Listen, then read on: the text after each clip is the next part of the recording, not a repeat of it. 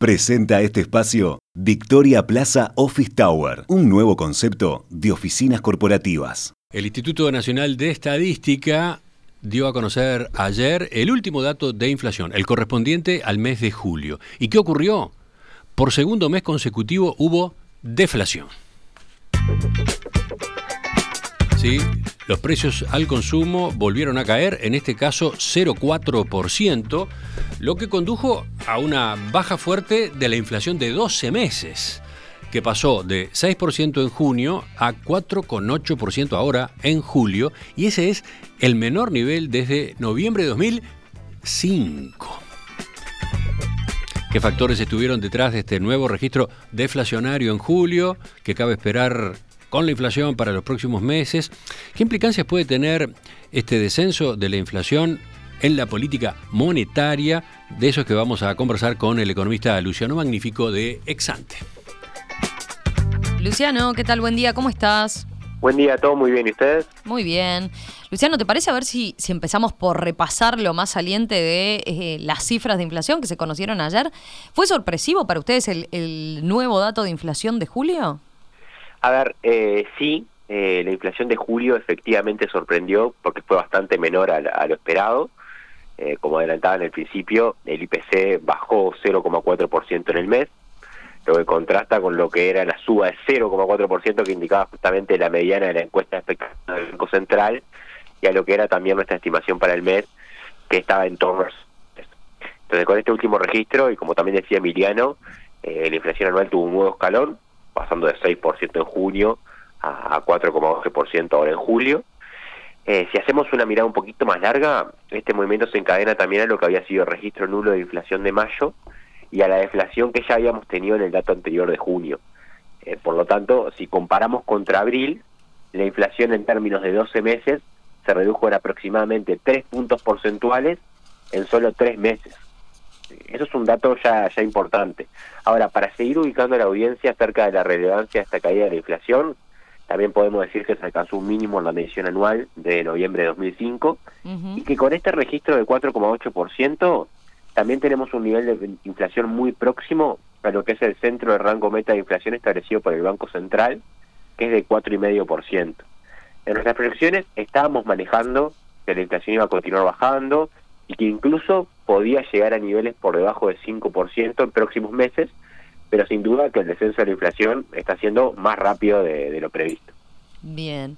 Luciano, a ver, eh, yendo al dato del mes, al dato de junio, de julio, eh, ¿qué factores explicaron esta caída del, del IPC? A ver, en términos generales, fue un mes de registros bajos o directamente deflacionarios en varios rubros de la canasta del IPC.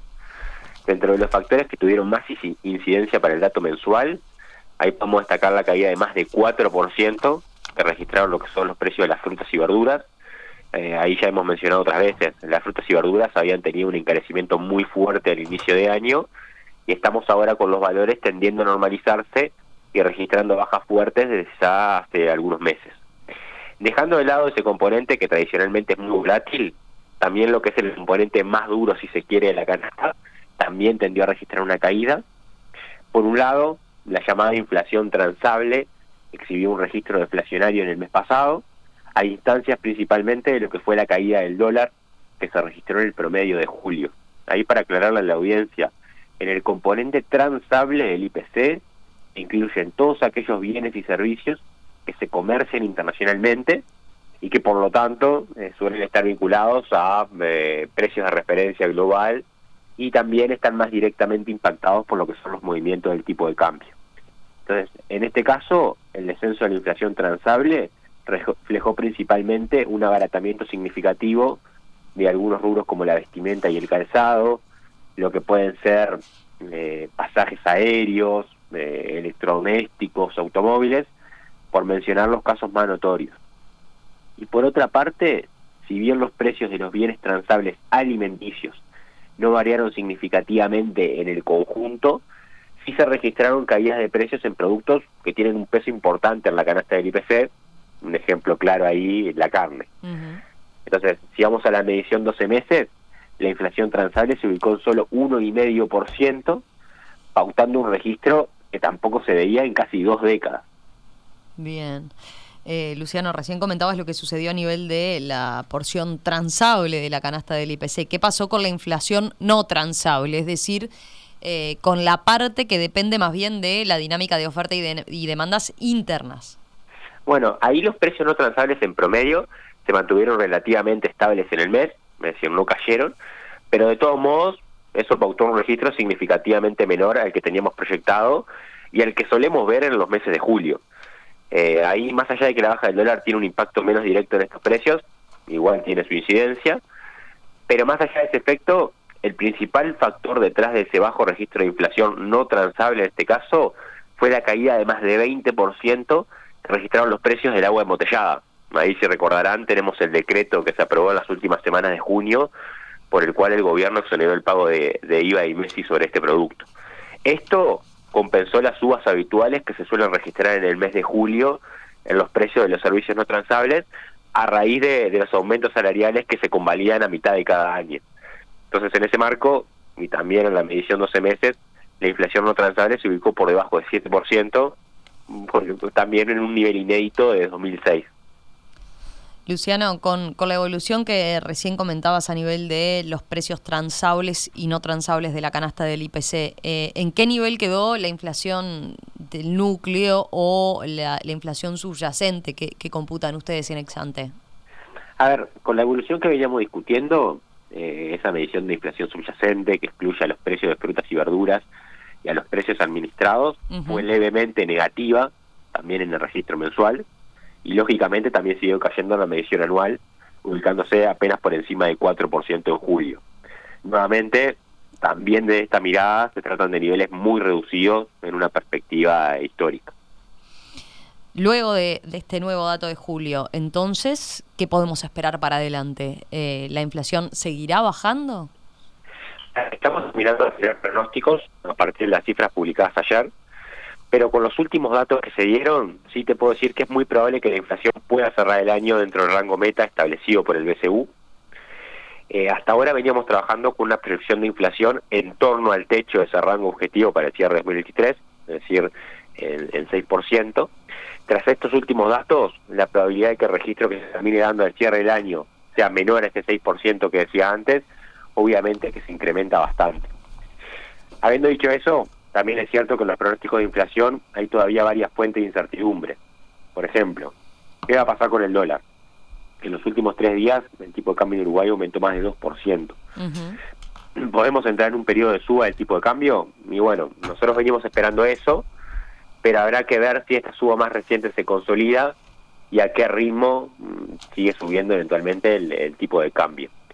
De hecho, y más allá de, como decíamos, es probable que la inflación termine por debajo del 6% este año. La mirada para 2024 no es eh, tan parecida, de hecho no es tan claro que pueda mantenerse en esos niveles el próximo año, sobre todo si el dólar efectivamente comienza a subir, y teniendo en cuenta también que no parece probable que puedan repetirse varios de estos registros mensuales atípicos que se ha venido dando en los últimos meses de este año. Bien. Luciano, ya para ir cerrando y, siendo un elemento que, bueno, que ha estado muy en el centro del debate en el último tiempo, eh, ¿con estos datos de inflación puede modificarse en algo la estrategia que siga la, política monetaria de aquí en más? A ver, aún antes de estos últimos datos de inflación, en Exante estábamos esperando una flexibilización adicional de la política monetaria tras los dos ajustes a la baja de la tasa de política monetaria o TPM que se dieron en las últimas reuniones. En concreto, en Exante estábamos proyectando que la TPM iría hacia 10% al cierre de este año. Recordemos que estamos en niveles eh, de 10,75%, entonces ahí bajaría casi un punto hacia final de año y que seguiría bajando un poco más a lo largo de 2024. Con este nuevo dato de inflación, y si también las expectativas de los agentes reaccionan y se ajustan a la baja, ahí quizás podamos ver un ajuste más rápido de la TPM en las próximas reuniones del Comité de Política Monetaria. Esto implicaría entonces tasas bajando más significativamente. Ahora, y ya para ir cerrando, como comentamos en otras oportunidades en el programa, la clave obviamente pasa por saber cuál va a ser el objetivo efectivo de inflación que terminen persiguiendo las autoridades. A nuestro juicio, si el objetivo es que la inflación persista en niveles de 4 o 5% anual, probablemente el espacio de bajar tasas se va a hacer más acotado y va a ser necesaria una política monetaria que sea relativamente dura por un periodo de tiempo más prolongado, sobre todo también porque el resto de las políticas económicas, en particular estoy pensando en la política fiscal y salarial, como decimos siempre, no están siendo consistentes con ese escenario de caída de la inflación tan rápida. Luciano, gracias, gracias por, por este análisis a propósito de esta noticia, de esta caída fuerte de la inflación en el mes de julio y esto que conocimos, ¿no? Este eh, el hecho de que eh, la inflación anual, la inflación en los últimos 12 meses, eh, se ubicó entonces en niveles mínimos en casi dos décadas. Bueno, ¿qué factores estuvieron detrás de esta evolución? ¿Qué puede esperarse para los próximos meses? De eso conversamos contigo. Así que gracias, nos reencontramos la semana que viene. Gracias a ustedes, hasta la próxima. En perspectiva, más que un programa, más que una radio.